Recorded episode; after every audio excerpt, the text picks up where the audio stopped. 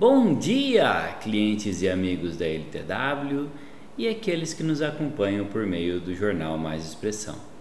Meu nome é Juliano Rinaldo, hoje é dia 31 de janeiro, segunda-feira, e agora são 9 horas e 16 minutos. Esse é mais um Café a Mercado, sua dose expressa de mercado todos os dias, no horário do primeiro café. E hoje, nesse Café a Mercado, vamos falar sobre o que aconteceu na semana passada a respeito do fechamento do Ibovespa. Vamos falar sobre notícias do mercado financeiro. Vamos falar sobre notícias de hoje. Vamos começar falando sobre o Ibovespa na semana passada. O Ibovespa na semana passada ele fechou a 111.910 pontos, uma queda de 0,62%. Então, no dia 28 de janeiro, ele encerrou a 111 mil pontos. Na semana, vamos ver aqui na semana como é que ele se comportou. Aí nós podemos ver já a semana, nós podemos ver que ele fechou com uma alta de 2,72%. Já o dólar, o dólar ele teve uma queda de 0,60%, né, 0,6 e ele fechou a R$ 5,39. Então nós podemos ver que como o Ibovespa teve uma alta acumulada na semana, o dólar caiu bem, passando na casa dos R$ 5,40. Agora vamos ver os melhores e piores desempenhos da semana da sexta-feira, aliás, o fechamento da sexta-feira, temos aqui os números, aqui quem se deu bem na semana passada, na sexta-feira. Entre melhores e piores, nós temos Braskem com 7,50% de variação, Cielo com 6,05%, Rap Vida com 2,31%, JBS com 2,21% e B3, B3 SA com 1,94%. E entre piores, nós temos Magazine Luiza com menos 7,06%, Grupo Natura com menos 6,48%, Americanas com menos 6,15%, Rumo com menos 5,40% e Alpargatas com menos 4,40%, menos 4,83%. Então aqui nós vemos os melhores e piores desempenhos da sexta-feira. Então vemos os números do fechamento da sexta e os melhores e piores. Voltamos à tela do nosso café mercado e vamos ver o que aguardamos para hoje. Hoje, segunda-feira, dia 31, o último pregão do mês é um pregão de recuperação para as principais bolsas mundiais em uma semana que promete sim ser movimentada com diversos indicadores e decisão da política monetária no Brasil. Os índices europeus chegam a subir cerca de 1% nessa segunda-feira, hoje, enquanto os índices futuros dos Estados Unidos operam sem sentido definido, mas com o Nasdaq futuro registrando alta de cerca de 0,5%. Mesmo com a melhora registrada dos índices desde o fim da semana passada, as preocupações sobre a alta de juros do Fed devem levar os índices de Wall Street a fechar o mês com perdas expressivas, mas com o Nasdaq a caminho de registrar seu pior mês desde março de 2020. Essa semana conta ainda com dados de relatório de emprego nos Estados Unidos que devem sim movimentar o mercado. Já o Ibovespa registra ganhos expressivos no mês, com alta de mais de 6% em meio à entrada de fluxo estrangeiro. E nós vamos falar mais detalhes sobre isso. Nessa sessão, a atenção é para os dados de mercado de trabalho, o CAGED referente dezembro, além dos dados do Focus, que também vamos entrar em detalhes mais adiante. Também a semana conta com o início da temporada de resultados do quarto trimestre de 2021, com números de Santander Brasil e Cielo, além da reunião do Copom. Então esses são alguns dados que descrevem o que vai acontecer e o que está acontecendo hoje, dia 31, segunda-feira. Então vamos entender o que aconteceu nesse mês de janeiro e o que aguardamos para os próximos dias. Vamos começar falando sobre um breve resumo do que aconteceu no mês de janeiro.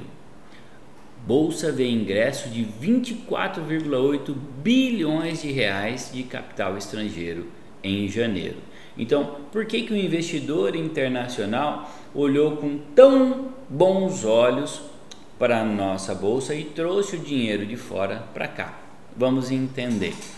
O estrangeiro decidiu investir e bastante na bolsa brasileira nesse início de ano. Só até o dia 26, o dado mais recente divulgado pela B3, a entrada líquida de capital, foi de 24,8 bilhões, ante 14,5 bilhões de reais em dezembro, equivalente a 35,1 do total de 2021. Vocês entenderam? Só em janeiro entrou 35% do total do que entrou em 2021. É muita coisa. O volume também supera o número de janeiro do ano passado, de 23,5 bilhões. O saldo é uma surpresa positiva, de acordo com especialistas, para um 2022 que começou marcado pela tensão para a corrida presidencial, elevação da Selic a dois dígitos e pelo desajuste das contas públicas e pelo aperto monetário global. Em contraponto a esse cenário que deixa cautelosos até gestores e fundos, os estrangeiros veem atrativos no mercado doméstico. Quais são? Preços melhores na B3 em comparação com os pares emergentes, a liquidez costumeira do início do ano, a busca por empresas de valor são alguns dos pontos citados por analistas para justificar a entrada de capital estrangeiro nos últimos dias. O empurrão é visto inclusive como a justificativa para o Ibovespa sustentar o sinal positivo, mesmo enquanto Wall Street sofre baixas com aversão ao risco nos mercados internacionais. Alguns dados evidenciam que, aos olhos dos investidores dolarizados, o Brasil ficou barato. Segundo o levantamento da Economática, o Ibovespa dolarizado sofreu perda de 8,25% em 2021, enquanto o IPYC, índice mexicano, apresentou desvalorização também em dólar de 3,98% no ano. No mesmo período, o SP 500 e o Dow Jones, ambos em Nova York, caíram mais bem menos, 1,11% e 2,04% respectivamente. Se acreditarmos que o preço da bolsa hoje tende a se aproximar da média, podemos dizer que há mais a ganhar estando investido no Brasil do que estando investido na China, por exemplo, diz Victor Nabal, Natal, desculpa. Victor Natal, estrategista de ações com foco em pessoa física do Itaú BBA. As informações são do jornal O Estado de São Paulo. Então aí nós entendemos por que, que o investidor estrangeiro preferiu investir no Brasil ao invés de investir no México, investir na China ou no próprio mercado dos Estados Unidos e por que, que o mercado lá caiu tanto e o daqui teve tanta elevação. Agora vamos à notícia do mercado local. Hoje nós tivemos já, né, às 8h30, a divulgação do relatório Focus. Então, qual é a notícia? Mercado aumenta a estimativa de inflação em 2022 para 5,38%. E o que, que isso reflete nos nossos investimentos? Vamos entender. O mercado financeiro aumentou a estimativa para a inflação ao final de 2022 de 5,15% para 5,38%. Mostra a edição do Boletim Focus do Banco Central, publicado nesta segunda-feira, dia 31. O reajuste de expectativa é feito às vésperas da primeira reunião da política monetária do país nesse ano, que deve confirmar mais uma elevação da Selic, a taxa básica de juros, em um movimento para conter a disparada dos preços. O Focus dessa segunda mostra que o mercado manteve a projeção de que a Selic termine o ano a 11,7% e que chegue no final de 2023 a 8%. Analistas também veem o IPCA a 3,5% ao final do próximo ano, acima da expectativa de 3,40% da semana anterior. Para o PIB, mostra o Focus. A expectativa aumentou de alta de 0,29% para o avanço de 0,30% neste ano e foi reduzida do crescimento de 1,69% para ganhos de 1,55% em 2023, segundo o Focus. Já o dólar deve terminar o ano em 5,60 e finalizar a 2023 a 5,50, mesmas projeções da semana anterior.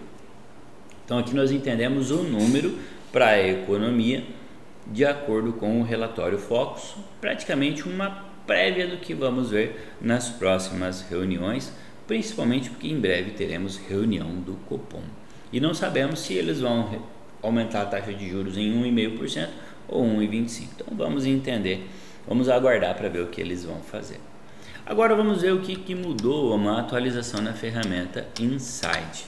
E já falamos do Maxi Renda na semana passada Hoje vamos falar desse relatório de ações, Sistema Financeiro Nacional, do setor bancário, porque agora começa o relatório aí, é, divulgação de relatórios, né, do terceiro, do, do quarto trimestre, melhor, e vamos ver aí, prévia para os resultados do quarto trimestre de 2021, porque a partir de agora, dia 2 né, de fevereiro, 2 de 2 de 2022, olha quanto 2, né? Teremos a divulgação dos resultados trimestrais. Então, o que, que mostra? Aí temos os destaques para Bradesco, Itaú, Banco do Brasil, Santander. Não vamos ler tudo, mas vamos só à, à conclusão do assunto. Né? A conclusão é esse aqui. Ó. Os bancos devem encerrar 2021 com um bom crescimento na carteira de crédito e níveis de inadimplência controlados e em níveis historicamente baixos. Para o último trimestre do ano, de maneira geral, devemos ver estabilidade nos números nossa expectativa é de que todos os bancos reportem boa evolução na margem com o cliente, impulsionada por melhores spreads. Devemos ver uma maior pressão na margem financeira de Banco do Brasil e Santander, pois ambos vêm de uma base mais forte de comparação com resultados de tesouraria, onde esperamos maior pressão no trimestre. O aumento nas despesas, principalmente por conta das maiores provisões que fazem frente ao aumento da carteira de crédito, também devem trazer instabilidade nos números. Para 2022, continuamos com boas expectativas para os incumbentes que, apesar de enxergarmos pressão nas despesas, entendemos que estejam diante de um cenário positivo, impulsionado principalmente pelo aumento da Selic e recuperação na receita dos serviços. Por isso, reforçamos a recomendação de compra para Bradesco, Itaú, Banco do Brasil e Santander, com os preços deles aí respectivamente. Então recomendamos que você, investidor, leia esse relatório dos bancos, entenda cada um deles, entenda os negócios, entenda por que, que vale a pena conhecer e investir nesses ativos. Assim, agradecemos a sua atenção Desejamos a você bons negócios e principalmente desejamos a você bons cafés. Obrigado pela sua atenção. Até amanhã. Tchau.